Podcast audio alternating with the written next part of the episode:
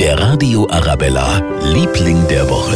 Und das ist heute die Naomi Campbell unter den Katzen. Es geht um Django, ein Kater, der in Starnberg im Hagebaumarkt wohnt. Zwei Jahre hat er jetzt komplett seine Ruhe gehabt. Jetzt gerade der totale Hype um ihn. Seit einer Woche stehen Fernsehsender und Reporter Schlange und halten Django Mikrofone und Kameras vor die Nase. Und das mag er ja gar nicht, hat uns Marktleiter Florian Österle verraten. Er war schon immer ein bisschen zickig.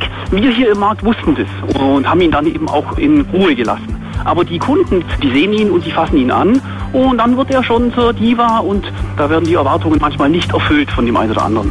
Der Wunsch von uns ist einfach, passen Sie auf, wir wollen natürlich nicht, dass jetzt irgendjemand gekratzt wird und darauf wollten wir auch hinweisen. Da haben wir den Beweis. Auch Männer können Zicken sein. Trotzdem ist er unser Liebling der Woche. Kater Django aus Starnberg. Der Radio Arabella, Liebling der Woche.